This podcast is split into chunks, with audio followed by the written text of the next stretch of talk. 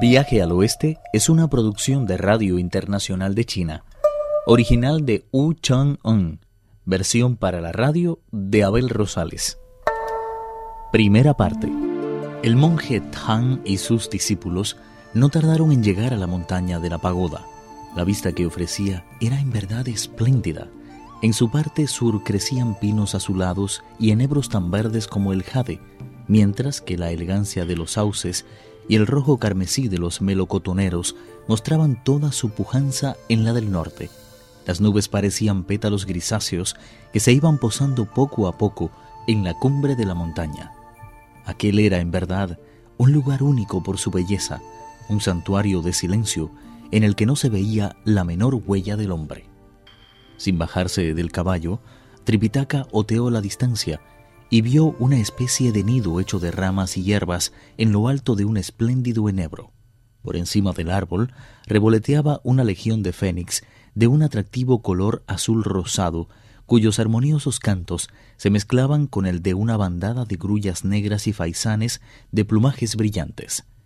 Chu Chie dijo: Aquel es el maestro Zen del nido de cuervo. Tripitaka espoleó el caballo y no tardó en llegar junto al árbol.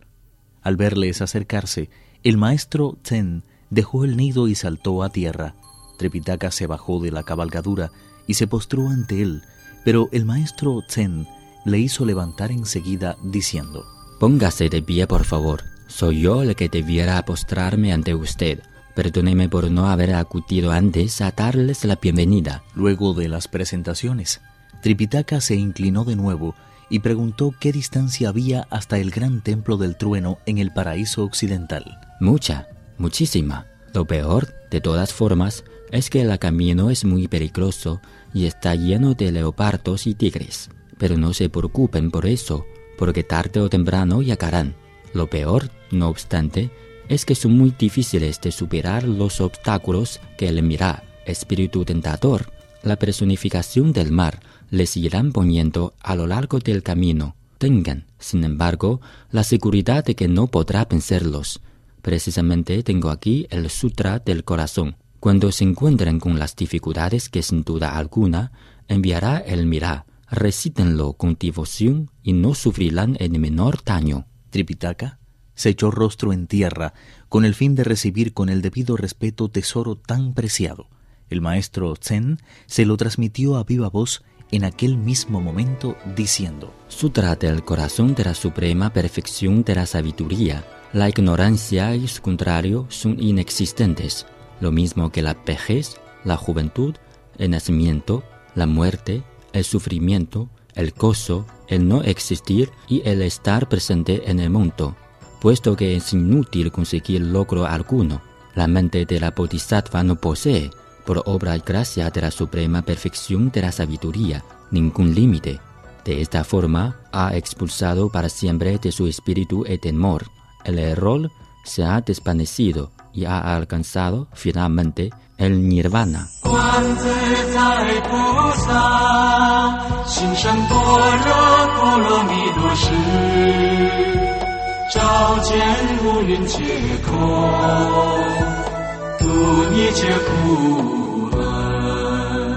Todos los Budas de las tres edades, presente, pasado y futuro, han seguido los pasos de la sabiduría y así han alcanzado la suprema iluminación. La sabiduría es de origen divino, no lo olviden, nada hay superior a ella, y nada la iguala. Su poder es tan absoluto que pone fin a los sufrimientos y a la muerte. No hay verdad más inmarcesible que esta. Cuando quieras recitar, por tanto, el conjuro de la suprema perfección de la sabiduría, limítate a decir más, más, más allá, transpórtate al más allá. Oh, qué dichoso despertar. Puesto que el monje Tang poseía una preparación espiritual muy especial, con solo oír una vez el Sutra del Corazón, se le quedó para siempre grabado en la memoria. A él le debemos que haya llegado hasta nuestros días este clásico de la práctica de la verdad, el camino que conduce a la transformación en Budas. Tras hacer entrega del sutra, el maestro Zen montó en una nube muy luminosa y se dispuso a volver a su nido del cuervo, pero Tripitaka le agarró de la túnica y le preguntó con cierta ansiedad sobre el largo trayecto que conducía al oeste. El maestro Zen sonrió y dijo El camino no es muy difícil, pero presta atención a lo que voy a decirte. Entre este lugar y el final de tu viaje hay no menos de diez mil montañas y otros tantos cursos de agua muy difíciles de patear. A ello hay que añadir los duendes y trascos. Pero no te preocupes. Cuando llegues a esos enormes riscos que parecen tocar el cielo, deja el temor a un lado y no pienses lo que pueda pasarte. Para cruzar el precipicio de la oreja afrontada, deberás caminar de lado y con mucho cuidado. Procura tomar todas las precauciones que puedas en el bosque de los pinos negros, porque tratará de cerrarte el paso una legión de espíritus de zorro. No debes olvidar que las ciudades que cruces estarán llenas de grifos y las montañas de monstruos. Cuando veas a un jabalí con una pértiga, prepárate, porque no tardarás en encontrarte con una espléndida cortina de agua. Allí había un anciano mono de piedra que desgraciadamente posee un carácter muy irascible. Te conviene, no obstante, hacerte amigo de él, porque conoce muy bien el camino que conduce hacia el oeste. En aquel mismo momento, el maestro Zen se convirtió en un rayo de luz que fue a parar al centro mismo del nido de cuervo. El monje se inclinó a toda prisa hacia él en señal de gratitud. Furioso por la poca consideración que había mostrado hacia su maestro, el peregrino cogió la barra de hierro y la lanzó con fuerza hacia lo alto. Pero, aunque aquella arma era capaz de allanar montañas y secar mares y ríos, no pudo tocar ni una brisna siquiera del nido de cuervo. Infinidad de guirnaldas de loto se fundieron con la luminosidad de las nubes, formando un escudo que nada podía atravesar. Al ver lo ocurrido, Tripitaka regañó al peregrino, diciendo ¿Se puede saber por qué quieres derribar el nido de un bodhisattva tan venerable como ese? Porque se ha marchado sin despedirse de nadie. ¿Cómo puede prestar atención a esas cosas quien vive de la virtud y estaba tratando de enseñarnos el camino que conduce al paraíso occidental? No se empeñe en disculpar sus malos modales, por favor. Es que no se ha dado cuenta. Al referirse a un jabalí arrastrando un vértiga, estaba insultando en realidad a Pache, y al hablar de un anciano mono de piedra se estaba burlando abiertamente de mí. ¿Cómo es posible que no lo haya comprendido? Es mejor que no te enfades con el maestro Zen. Para ese hombre no encierra ningún misterio, ni el pasado ni el porvenir. Vamos a ver si es verdad que un poco más adelante hay una cortina de agua.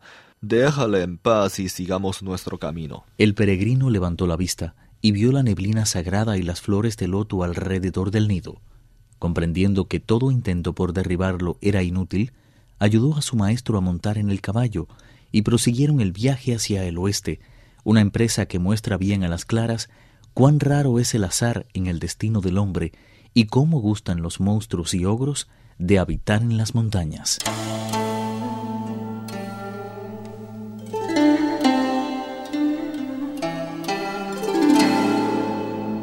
El Dharma nace de la muerte y a la mente debe su destrucción.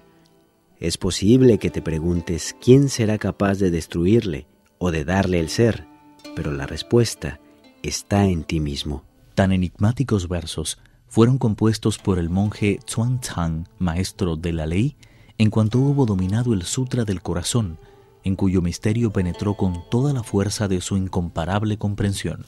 ¿Para qué molestar a los demás con preguntas inútiles si tan poderoso agente es tu propia mente? Perfórate la nariz con una hebra de seda y átala a la nada del árbol de la pasividad. De esa forma escaparás al vicio y al mal obrar.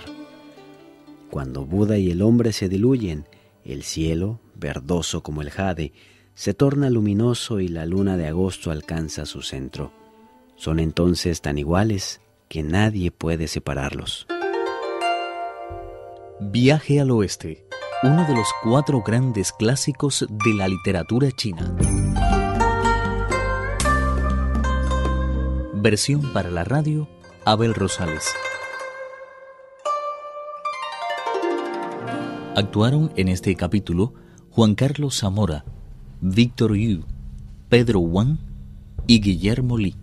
Esta es una realización de Abel Rosales, quien les habla, para Radio Internacional de China.